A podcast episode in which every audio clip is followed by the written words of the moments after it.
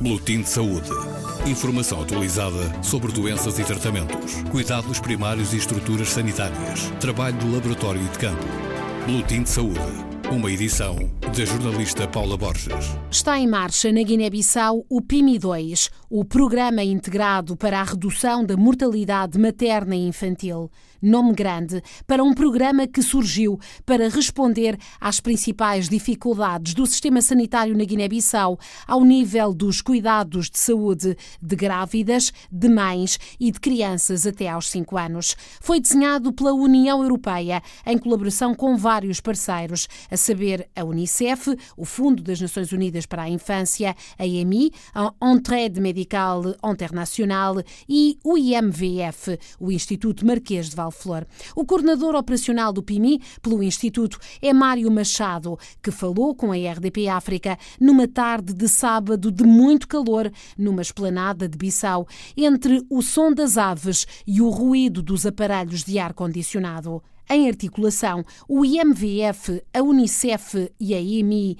muitas vezes com ações desenvolvidas no terreno por organizações mais pequenas, pretendem contribuir para o alcance dos resultados traçados, reduzir o número de bebés e mães que morrem num dos países com piores indicadores em todo o mundo, mas também alargar o impacto a toda a família e às comunidades. Qualquer um dos parceiros tem uma atividade potencialmente muito estruturante. No caso do Instituto Marquês Valflor, as atividades relacionam-se com a formação dos uh, técnicos de saúde materna infantil, com pagamento de incentivos, com infraestruturas, com equipamento uh, e, claro, que toda, e com a distribuição de medicamentos e de consumíveis uh, a, a 133 unidades de saúde. Ora, evidente que isso terá que ter um impacto eh, em termos de visibilidade e espera-se de estrutura também. Principais constrangimentos que se têm verificado. A instabilidade política é apontada e governativa é apontada eh, como, eh, como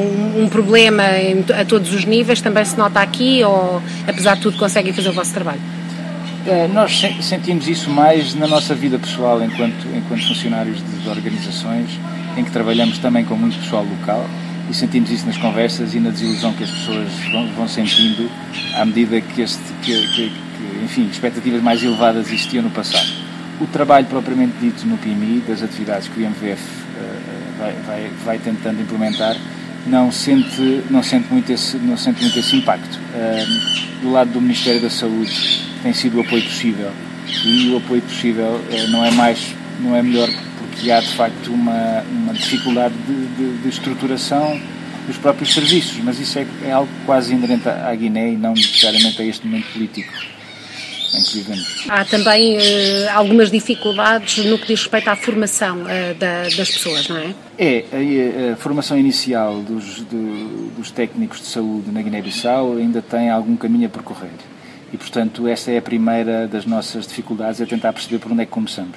É evidente que o Instituto já tem bastante experiência na área da saúde e tem o PIMI 1, que decorreu de 2013 até 2016. E, portanto, também deu muita escola e muita, e muita aprendizagem. Portanto, sabemos fazer hoje muito melhor, porque passámos aqui no terreno a, a, fazer esse trabalho e a corrigir, e a corrigir muitos erros. Mas, mas também nessa altura uh, houve, houve, muita instabilidade, não é? Também o, o projeto não pôde ser desenvolvido como se pretendia. Não, não sentimos isso, eh, não sentimos isso, quer dizer, as dificuldades com, com a alfândega, com, com, com, com, o tirar dos materiais, eh, acabaram por ser depois supri, su, supridas e, e compensadas, eh, fomos aprendendo estratégias para lidar com isso. Faz parte, quer dizer, não há aqui uma, uma, uma questão que se possa apontar que a, a, a questão política influi eh, necessariamente. O projeto é muito completo e, quase, e muito autossuficiente em termos dos meios que dispõe o Governo tem que autorizar a saída dos materiais. Nós, eh, olha, ainda ontem tirámos 11 contentores do Porto, tiveram lá cerca de dois meses, que é muito, mas enfim, é um prazo que vamos ter que compensar e vamos, vamos, vamos compensá-lo. Portanto, aqui as dificuldades têm mais a ver com a, com a estrutura, das, da, enfim, com as dificuldades próprias. Por exemplo, se nós queremos chegar a um centro de saúde, na época das chuvas não vamos chegar. Se nós não vamos chegar, os doentes, os pacientes também não vão chegar se nós não conseguimos lá chegar com a formação, também não conseguimos chegar com os medicamentos. Portanto, os centros de saúde têm dificuldades que têm a ver com os acessos. As dificuldades que nós sentimos em tentar convencer, por exemplo, a mudar determinadas práticas ou determinadas mentalidades, com, muitas vezes com questões culturais, em que a mulher, para ir parir a um centro de saúde, tem que perguntar à, à, à mulher mais velha ou tem que perguntar ao chefe da, da sua comunidade. E isso são dificuldades. E são, e são dificuldades que têm mais a ver com, com, com, mentalidade e com, uma, e com uma cultura, que é o que é, do que propriamente com uma situação política. Nunca tivemos dificuldades de circulação, nunca tivemos dificuldades de segurança. Um, e, uh, e, o relacionamento com os vários ministros da saúde que temos, com quem temos trabalhado tem sido normal por vezes, eh, eh, sobretudo eh, vozes mais críticas ao nível nacional, afirmam que os projetos são definidos sem ter em conta aquilo que disse, a realidade cultural. Se calhar devia haver mais sociólogos, antropólogos ou pessoas que conhecessem alguns mais velhos envolvidos na definição dos projetos, não? Se perguntar um antropólogo, ele dirá que sim. nós, enfim, acredito, acredito que essa pudesse ser uma componente útil, contudo acaba por ser um desafio para, para, para, os, para os projetos. Um, o projeto acaba por ter que aprender a dar a volta a isso e normalmente consegue, consegue fazer. É difícil também ter estratégias uh, com base em, em, em, questões que são, questões que são culturais sem estar no terreno, sem estar no terreno dia a dia, porque a estratégia para uma comunidade de, de Oio não vai ser a mesma estratégia para a comunidade de Gabu. Uh, e portanto os projetos acabam por por, por ter uma grande ter que ter uma grande capacidade de, de, de, de, adaptação. Eventualmente, o que poderá ser útil é a história, registar um pouco a história do que andamos aqui a fazer. E andar, registar a história do que andamos aqui a fazer é, é, é associar estes projetos muito grandes. E o PMI é um projeto muito, muito grande. À escala da Guiné, que é um país pequeno, mas é um projeto muito grande. Pensa, começa na saúde comunitária vai à gestão das unidades de saúde, infraestruturas, medicamentos, formação, etc. Cobre o país todo. Estamos a falar de 133 unidades de saúde em 11 províncias. Nós damos capacitação a 900 médicos e, e, e enfermeiras e, e eh, técnicos de, de saúde materna infantil. Portanto, é uma coisa muito grande. Associar a estes projetos uma componente de investigação, para que a história dos projetos não fique apenas registada nos relatórios. Como sabemos, são peças muito importantes, mas são, enfim, eh, direcionadas com objetivos eh, muito claros e contratuais. Portanto, eu diria que antropologia e sociologia, sim, e uma componente de investigação também. Houve alguns progressos na mortalidade infantil, sobretudo em algumas zonas, mas a mortalidade materna continua entre as piores do mundo. O que é que poderá estar a falhar? Têm debatido sobre isso? Alguma coisa correu mal? Ou é mesmo esta componente cultural tão difícil, a acessibilidade, como disse, eh, que basta sair de Bissau para perceber que é, é muito difícil, não é? Tem que haver uma grande força de vontade e uma grande certeza que vai fazer a diferença chegar ao centro de saúde e que lá encontra uma pessoa habilitada.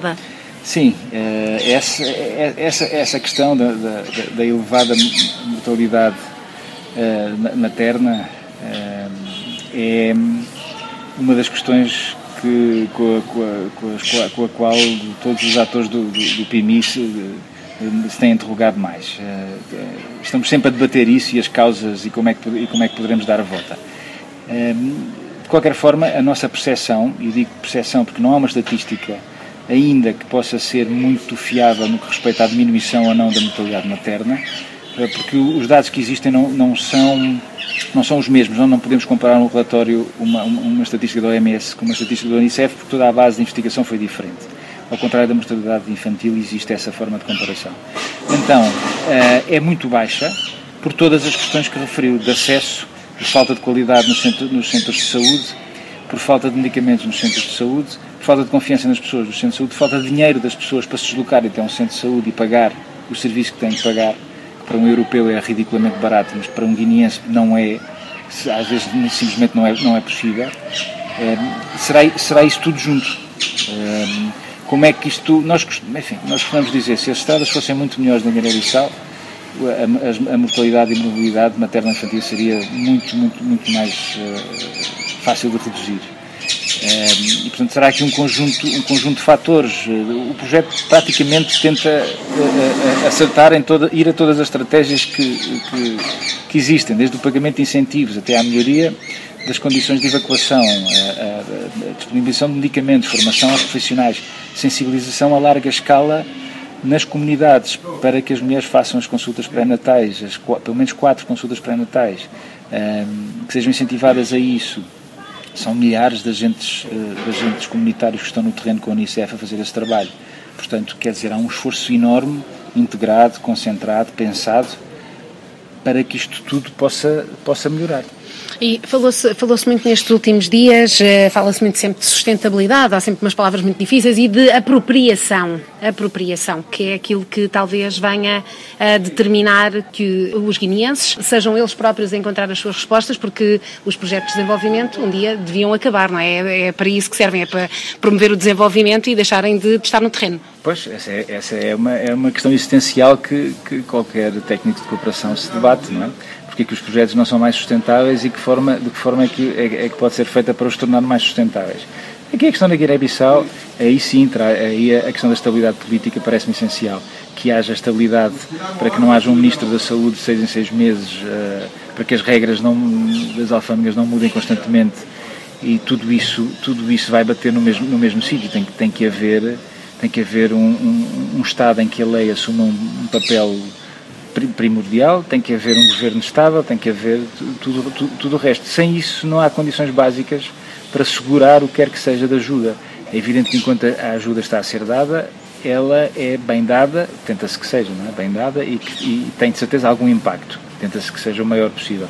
Mas naturalmente, não havendo condições para agarrar tudo isso em termos de gestão, de organização de, de, da função pública, da organização dos serviços, de implementação de regras, de sistemas hierárquicos que tenham eh, prémios e penalizações, enfim, tudo aquilo que seja a estrutura de um Estado, não, não, não existindo isso, ou existindo isso uh, com falhas significativas, pois tudo, tudo o resto fica muito difícil.